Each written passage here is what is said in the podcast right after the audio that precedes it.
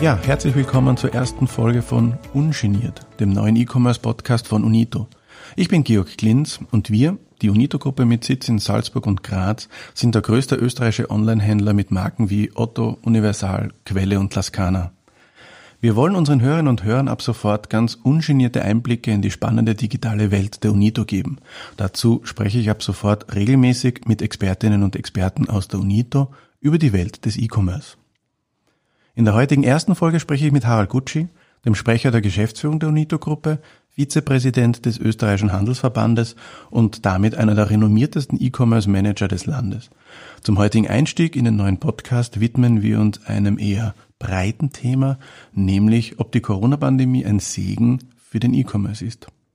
Ja, hallo Harald, schön, dass du da bist und dass du Zeit gefunden hast, trotz eines vollen Terminkalenders. Danke für die Einladung, Georg. Harald, ähm, für die Hörerinnen und Hörer, die dich vielleicht nicht kennen, magst du dich kurz vorstellen, wie bist du zu Unito gekommen?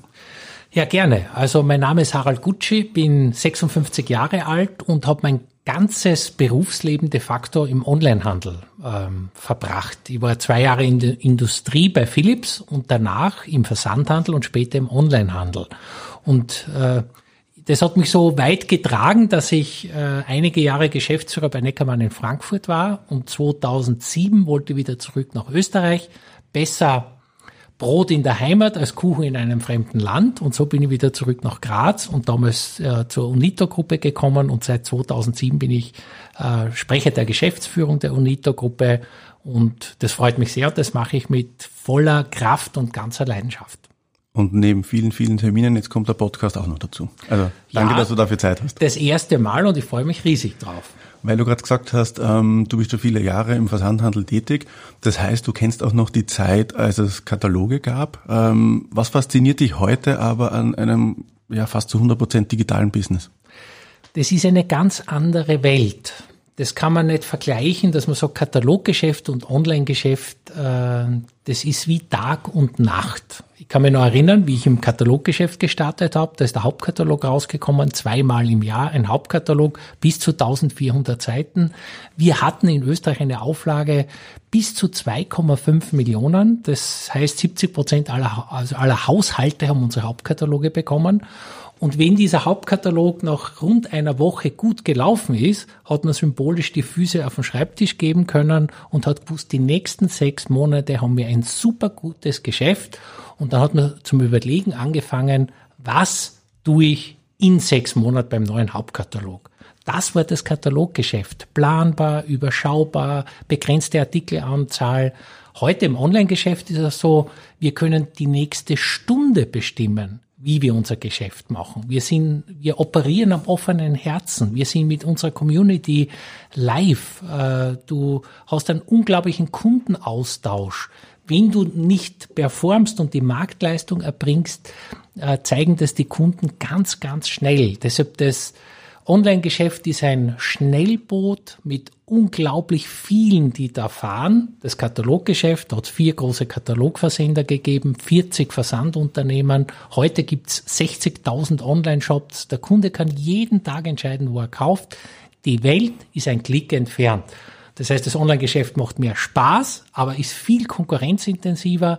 Und wenn man seine Leistung dort nicht erbringt, ist man ganz schnell vom Kunden abgestraft und weg von der Piste. Und trotz dieser Schnelllebigkeit wird wahrscheinlich das Jahr 2020 bleibend in Erinnerung bleiben. Wir wollen heute in der ersten Folge des neuen Podcasts äh, über die Corona-Krise äh, sprechen, beziehungsweise auch über die Auswirkungen, die die Corona-Krise jetzt auch auf unser Geschäft hat.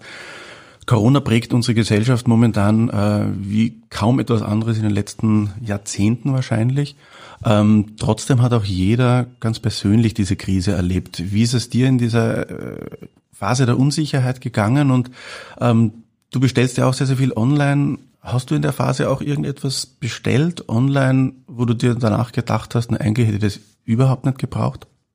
Nein, also wir kaufen wahnsinnig viel bei uns zu Hause äh, online. Mein Sohn de facto 100 Prozent, äh, aber ich auch irgendwie 98 Prozent aller Artikel, die ich benötige, kaufe online. Und bei uns ist es so, wenn wir nach Hause kommen, schauen wir zuerst, ob ein Paket hinterlegt ist und ob eine Post da ist oder nicht, schauen wir gar nicht mehr, sondern wir schauen wirklich, äh, welches Paket ist gekommen, kriegt man immer Informationen. Ähm, wie ist es mir während der Krise gegangen? Ein, ein eine, das war wie äh, ein Rollercoaster zu Beginn der Krise. Die ersten zwei Wochen waren die Österreicher damit beschäftigt, Lebensmittel zu kaufen und Klopapier und Desinfektionsmittel. Sie haben bei uns nicht gekauft. Wir hatten minus 50 Prozent in gewissen Sortimentsbereichen im Umsatz.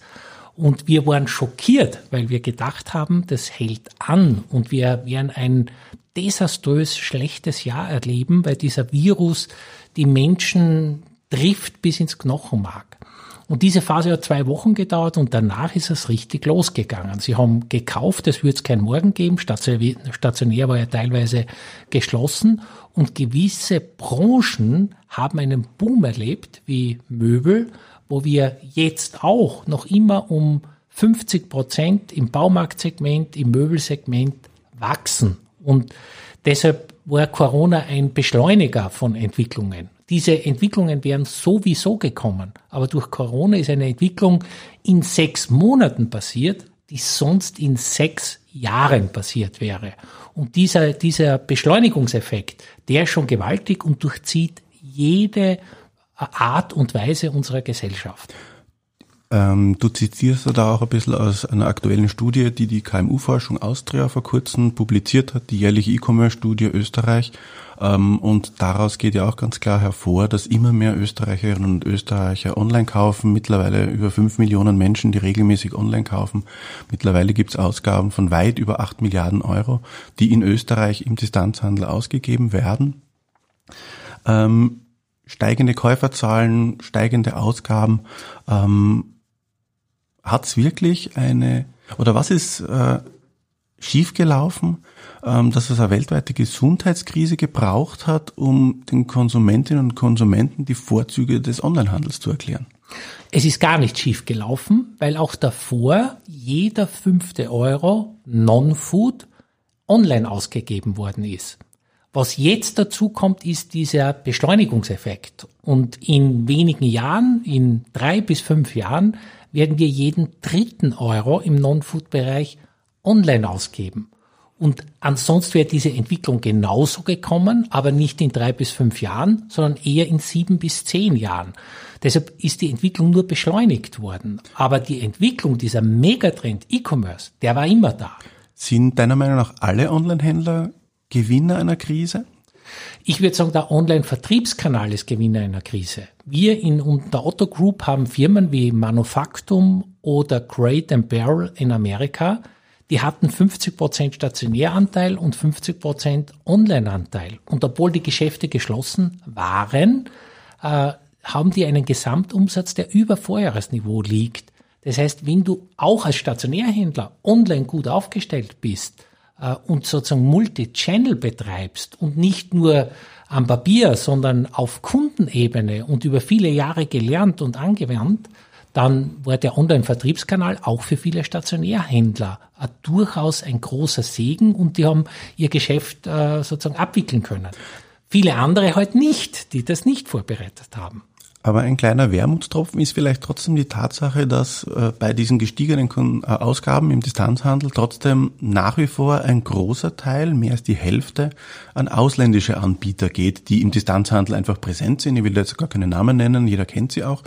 Ähm, deiner Meinung nach, was muss ein österreichischer Onlinehändler tun, auch kleine Händler, die vielleicht erst erste Schritte im Onlinehandel jetzt gemacht haben, um da einfach langfristig zu profitieren und überleben zu können? Das ist richtig, dass mehr als 50 Prozent an ausländischen Online-Händlern geht. Auch dieser Trend über viele Jahre oder Jahrzehnte war ständig steigend und jetzt erleben wir das erste Mal einen Bruch dieses Trends. Das heißt, es gehen die Anteile am ausländischen Onlinehandel zurück. Warum passiert das? Weil die Menschen in der Krise, heute mal zusammen, äh, helfen wir uns gegenseitig, die österreichischen Händler stützen wollen und auch hier die österreichischen Online-Händler stützen wollen. Auch uns, wir merken diesen Megatrend Regionalisierung. Deshalb, das ist ein Trend und äh, sozusagen das ist auch Teil dieser Europäischen äh, Union, dass wir freien Warenverkehr haben und, und das führt ja auch dazu, dass Preise für Konsumenten und Serviceleistungen unglaublich attraktiv sind. Aber wenn man so als österreichischer Online-Händler gute Sortimente, breite, tiefe Sortimente, gute Preise bietet und außergewöhnliche Serviceleistungen, dann kann man schon bestehen. Wir als Unito-Gruppe, vor allem in Österreich mit Otto Universal, haben unseren Weg und unsere Abgrenzung zu Amazon und Zalando gefunden und damit haben wir ausreichendes Kundenvertrauen, weil wir haben 3,7 Millionen Kunden. Wir haben über 400.000 Neukunden gewonnen. Also man kann auch bestehen und das können auch Stationärhändler und das können auch andere Online-Vertriebspartner oder Online-Kanäle mit Sitz in Österreich. Auch die können gegen diese mega großen Konzerne bestehen. Man muss sehr kreativ sein und sich sehr viel einfallen lassen und jeden Tag kämpfen, gemeinsam und versuchen sozusagen zu siegen. Das Kämpfen, das Kämpfen scheint der UNITO recht gut gelungen zu sein. Wir haben vor kurzem eine Pressemitteilung auch verschickt, wo wir über die ersten sechs Monate unseres Geschäftsjahres äh, berichtet haben. Das ist auch gerade der Zeitraum ab Anfang März, wo doch die Corona-Krise uns auch maßgeblich beeinflusst hat. Ähm, ich habe da gelesen, wir haben erstmals mehr als 200 Millionen Euro in sechs Monaten umgesetzt. Ähm, was hat die UNITO besser gemacht als vielleicht auch andere?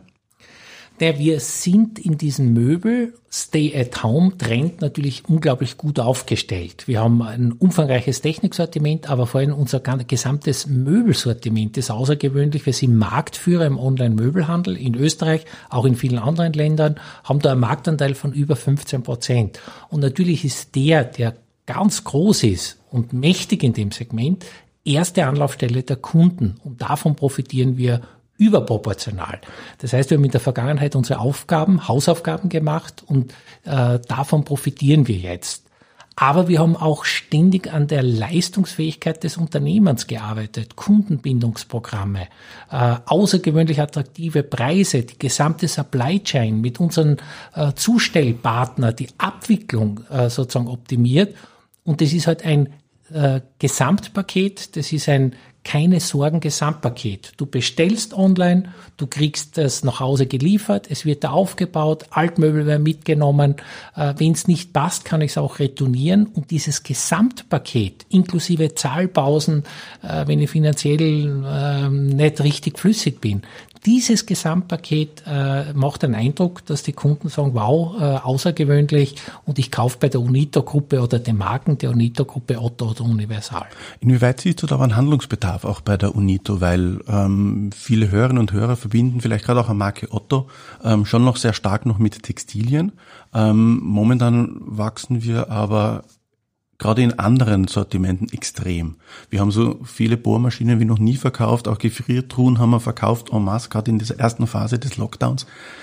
Wie ist es dazu gekommen, dass Kunden auch zu einer vermeintlichen Textilmarke wie Otto kommen? Naja, weil äh, natürlich die Textilkäufer sind die Menge der Käufer. Deshalb wird eine Marke Otto auch aus Kundensicht noch immer stark als Textilmarke wahrgenommen, äh, weil Textilien kauft man öfter in kleineren äh, sozusagen äh, Stückzahlen oder in kleineren Werten und, und daraus entsteht so eine Markenpositionierung. Aber im Online-Segment, wenn man noch Möbel sucht, wird man an einer Marke Otto oder Universal nicht vorbeikommen. Und der Möbelkauf ist kein Spontankauf, sondern ist ein überlegter Kauf, dauert in der Regel vier bis sechs Wochen, bis die Konsumentinnen äh, entscheiden. Und deshalb ist dieser Möbelkauf, da gebe ich in der Regel mehr als 1000 Euro aus, schon ein ganz wertvoller, essentieller Kauf. Und äh, warum kaufen jetzt so viele bei uns? Weil sie, sie reisen nicht, sie geben äh, kaum Geld für Autos aus, sie richten ihr Zuhause her. Und die Customer Journey beginnt online und wenn sie online beginnt, werde ich bei Otto oder Universal in dem Marktsegment nicht vorbeikommen. Natürlich gibt es genug andere Mitbewerber und Konkurrenten, wo man auch kaufen kann. Aber sozusagen äh, im Vergleich und äh, äh mit den Mitbewerbern merken heute die Kundinnen, dass das schon außergewöhnlich ist. Und dann sind unsere Marken mit hohem Markenvertrauen äh, versehen. Ich muss keine Vorauskasse machen. Ich kann dann bezahlen, wenn die Ware da ist. Und das sind alles Faktoren, dass die unsere Kunden oder zukünftigen Kunden halt bei uns kaufen. Und das Gesamtpaket macht halt sicher. Ich möchte noch mal kurz zurückkommen auf das, was du zu Beginn des Gesprächs auch kurz erwähnt hast, dass es ganz in der ersten Phase dieses Lockdowns, wo Verunsicherung in der Bevölkerung geherrscht hat, ja auch mal ähm, die Umsätze in den ersten zwei, drei Wochen auch sehr stark zurückgegangen sind. Ähm, wie hast du das auch ganz persönlich als Manager und als Geschäftsführer dieses Unternehmens mit doch vielen hundert Mitarbeitern auch erlebt? Diese Unsicherheit, auch nicht zu wissen, wie sich das entwickelt? Naja, zuerst muss man sagen, Nationalbanken ähm, und auch Europäische Zentralbank äh, oder auch die Bundesregierung hat wahnsinnig professionell und schnell reagiert und damit viel von dieser Unsicherheit bei Unternehmen weggenommen.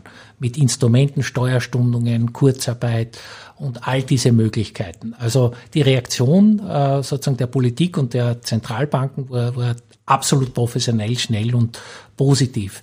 Persönlich erlebt man das schon äh, sehr schwierig, wenn so hohe Umsatzrückgänge sind. Aber vice versa sind auf einmal dann gigantische Umsatzsteigerungen kommen mit 100 Prozent Zuwachs pro Jahr, war, äh, pro Woche, war für uns auch überraschend in dieser Dimension. Ähm, für mich persönlich war das so, ich war immer viel auf Reisen, jeden zweiten Tag unterwegs, oft um vier Uhr aufstehen, um sechs Uhr wegfliegen. Für mich war dieser Lockdown, das Zuhause sein, um acht Uhr normal arbeiten anfangen zu können, das ist mir zum Teil vorgekommen wie wie Urlaub, weil äh, sozusagen nicht reisen zu müssen. Und Reisen sind anstrengend, auch wenn man nicht so viel erlebt und machen kann, weil du hast der Nettoarbeitszeit oft nur relativ wenig, weil du so viel äh, sozusagen an Randzeiten äh, reisen musst. Aber mir ist das vorkommen wie, wie äh, sage ich mal, ein normaler Arbeitstag wie Urlaub. Das sind, äh, also ist erstaunlich gewesen. Das sind wahrscheinlich auch ganz persönliche Erfahrungen, die jetzt viele der Hörerinnen und Hörer auch nachvollziehen können, weil jedem ist es zum gewissen Ausmaß so gegangen. Ähm, ich würde noch äh, auf einen Aspekt gerne zu sprechen kommen. Du hast vorhin die Europäische Zentralbank genannt, ähm, Stichwort Europa. Auf politischer Ebene wird ja auch momentan vielfach diskutiert und auch gefordert, dass äh, Europa, die Europäische Union, unabhängiger werden muss von internationalen Produktionsstätten, die sich halt weitgehend auch im asiatischen Raum äh, befinden. Wie wird das die UNITO betreffen, auch im kleineren, dieses Thema regionaler sicherer zu werden? Also ich glaube, äh, Konsumenten brauchen Wahlfreiheit. Sie müssen sich selber entscheiden können, wofür und bei wem sie ihr Geld ausgeben. Der Trend bei Lebensmitteln zur Regionalität ist ungebrochen. Die Bauern haben auch in dieser Krise Großartiges geleistet. Auch mit dem Automaten, äh, sozusagen mit diesen vielen Automaten einfach auch einen Weg von Distanzhandel beschritten. Und das funktioniert sehr, sehr gut. Es mag in den einen oder anderen, äh, sagen wir mal, Gesundheitsbereich äh, Verlagerungen geben, aber an der Globalisierung wird sich nichts ändern. Kann sich auch gar nichts ändern, weil in der Regel Konsumenten nicht bereit sind, aufgrund von Änderungen in der Globalisierung mehr für Produkte zu bezahlen. Ich glaube, die Welt wird massiv nachhaltiger werden. Das Thema Elektromobilität, Solarstrom, Photovoltaik, äh, grüne Energie ist durch. Das dauert wenige Jahre und es ist Teil unseres Lebens. Die Welt wird nachhaltiger werden. Auch im gesamten, sozusagen, der Klimaschutz wird so eine riesige Dimension einnehmen. Aber an den globalen Lieferketten wird sich kaum was ändern, weil wenn man daran dreht, werden Produkte massiv teurer und Konsumenten sind nicht bereit, sozusagen ihr mehr Geld dafür auszugeben. Aber ändern wird sich sehr viel im Bereich äh, Klimaschutz und grünen Energien und am Ende kommt es ja darauf an, dass wir sozusagen diese Welt, diesen Planeten A, den es nur einmal gibt, auch für andere äh, erhalten. Und deshalb finde ich an der Globalisierung nichts Anstößiges. Ähm, momentan leben wir ja auch in einer Phase, wo wir beginnen, mit dem Virus zu leben. Ähm, diese Phase wird sicherlich noch einige Monate dauern, wenn nicht vielleicht auch Jahre. Ähm, wenn du in die Zukunft blickst, die UNITO in fünf Jahren, ähm, was ist anders als heute? Ja, ich brauche nur gar nicht in die Zukunft blicken, weil ich blicke in die sechs Monate zurück und was sich da verändert hat, ist im Leben der Menschen ist ein digitaler Arschtritt, den haben wir alle bekommen, weil in den letzten sechs Monaten arbeiten wir anders. Auf einmal arbeiten wir zu 50, 80 Prozent im Homeoffice und das funktioniert. Ähm, wir kaufen anders ein. Wir kaufen im E-Commerce ein, äh, als würde es kein Morgen geben. Und uns fehlen gar nicht die Stationäraktivitäten äh, oder Handelsaktivitäten. Wir betreiben Gesundheit anders, auch hier über E-Health. Äh, auch äh, das ist ein Megatrend, der sich in sechs Monaten äh, etabliert hat. Oder wir leben einfach anders. Wir sind mehr zu Hause, stay at home, wir reisen nicht und wir können trotzdem unser Leben führen äh, über Videokonferenzen und arbeiten. Ähm, also in sechs Monaten hat sich schon so viel verändert. Was sich in fünf Jahren tut, ist ganz, ganz schwer einzuschätzen. Aber diese Veränderung ist so massiv und wer nach vorne blickt, sieht diese Veränderung. Wer zurückschaut, der sieht die Vergangenheit.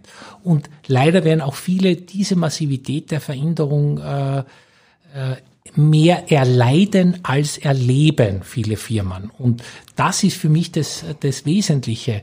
Äh, Digitalisierung darf man nicht erleiden, sondern man muss sie gestalten und man muss positiv nach vorne schauen, mit Mut und Optimismus bei allen Problemen, die, die jede Veränderung mit sich zieht.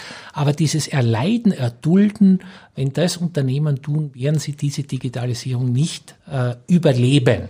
Deshalb fünf Jahre nach vorne, glaube ich, schaut unsere Welt so anders aus, dass wir uns das heute gar nicht vorstellen können. Wir beschäftigen uns heute noch damit, dass wir sagen, vom Verbrennungsmotor kommen wir zum Elektromotor. Aber das ist überhaupt nicht mehr die Frage, weil das passiert in den nächsten zwei Jahren. Und wir, wo wir hier sitzen, wissen noch gar nicht, dass wir uns dass das nächste Auto, was wir uns kaufen werden, ein Elektroauto ist. Ich habe mir jetzt gerade eins gekauft, aber wir wissen es noch gar nicht. Aber die Frage der Elektromobilität ist schon wieder Vergangenheit, die kommt erst in die Umsetzung. Es geht darum, dass diese Autos selbstfahrend werden als Beispiel. Es geht darum, dass diese Autos nicht mehr selber fahren, sondern dass wir über fliegende Autos, Drohnen, unbemannte Drohnen reden, die wir in den nächsten fünf Jahren durchaus in einer Masse erleben werden. Und äh, so Themen wie Quantencomputing, wie äh, sozusagen künstliche Intelligenz werden unser Leben äh, bestimmen wie nie zuvor. Roboter werden Teil unseres Alltags werden. Also die Massivität der Veränderung, die ist so gigantisch, das können wir uns alle noch gar nicht vorstellen. Das macht aber nichts, weil auch 2007, wie das erste iPhone gekommen ist, haben sie das auch viele nicht vorstellen können. Für was braucht man ein Handy? Mit dem telefoniert man und, und das Datenthema ist äh, äh, erst äh, zeitverzögert gekommen. Wir äh, schlafen jede Nacht, wir stehen jeden Morgen auf und dieser Einzug der modernen Technologien erfolgt schrittweise, langsam. Wir Menschen können uns darauf einstellen. Die Menschen ist jene Spezies, die am meisten mit Veränderung umgehen kann. Deshalb, es wird sich so viel verändern in der Digitalisierung. Wenn man sich das einmal vor Augen führt, ist das erschreckend. Wenn man es aber dann pro Tag hernimmt und in überschaubaren Portionen äh, sozusagen verarbeitbar macht, äh, wird das alles Teil unseres Lebens werden, wie auch Mobile Shopping oder das Handy Teil unseres Lebens geworden äh, ist. Aber es wird halt noch in ganz andere Dimensionen vordringen. Singularity, die Verbindung von Technologie und menschlichem Gehirn. Auch das werden wir in den nächsten fünf bis zehn Jahren ansatzweise erleben. Also es ist eine unglaubliche Welt in Veränderung und die innovativen Unternehmen gestalten diese Veränderung. Und wir als Konsumenten können jeden Tag entscheiden, ob wir Teil dieser Veränderung sind, ob wir das wollen oder nicht wollen. Du hast jetzt alleine so viele Themen aufgerissen, damit füllen wir, glaube ich, die nächsten zehn Folgen dieses Podcasts. Ähm, der Arschtritt äh der digitale Arschtritt für die Gesellschaft, den würde ich gerne jetzt einfach äh, so ungeniert im Raum stehen lassen.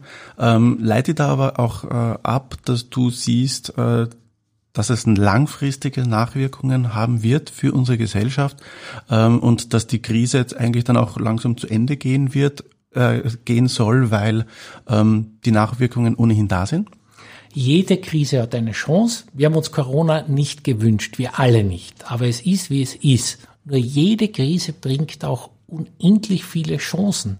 Weil natürlich reisen wir weniger, natürlich werden wir weniger fliegen. Äh, die Welt ist grüner geworden. Nur als eine äh, große Chance dieser Corona-Krise. Der digitale Arschtritt tut uns aber allen gut, weil so ein bisschen Beschleunigung ähm, des Lebens und der Digitalisierung und das, die, das Verständnis der Veränderung äh, zu forcieren, das braucht Europa ganz dringend, weil so die großen Player dieser Welt sind die Chinesen und die Amerikaner im Digitalisierungsbereich. Äh, Europa ist ein Entwicklungsland und wir können andere Technologien führend äh, bestimmen, wie Wasserstoff oder eben grüne Energie.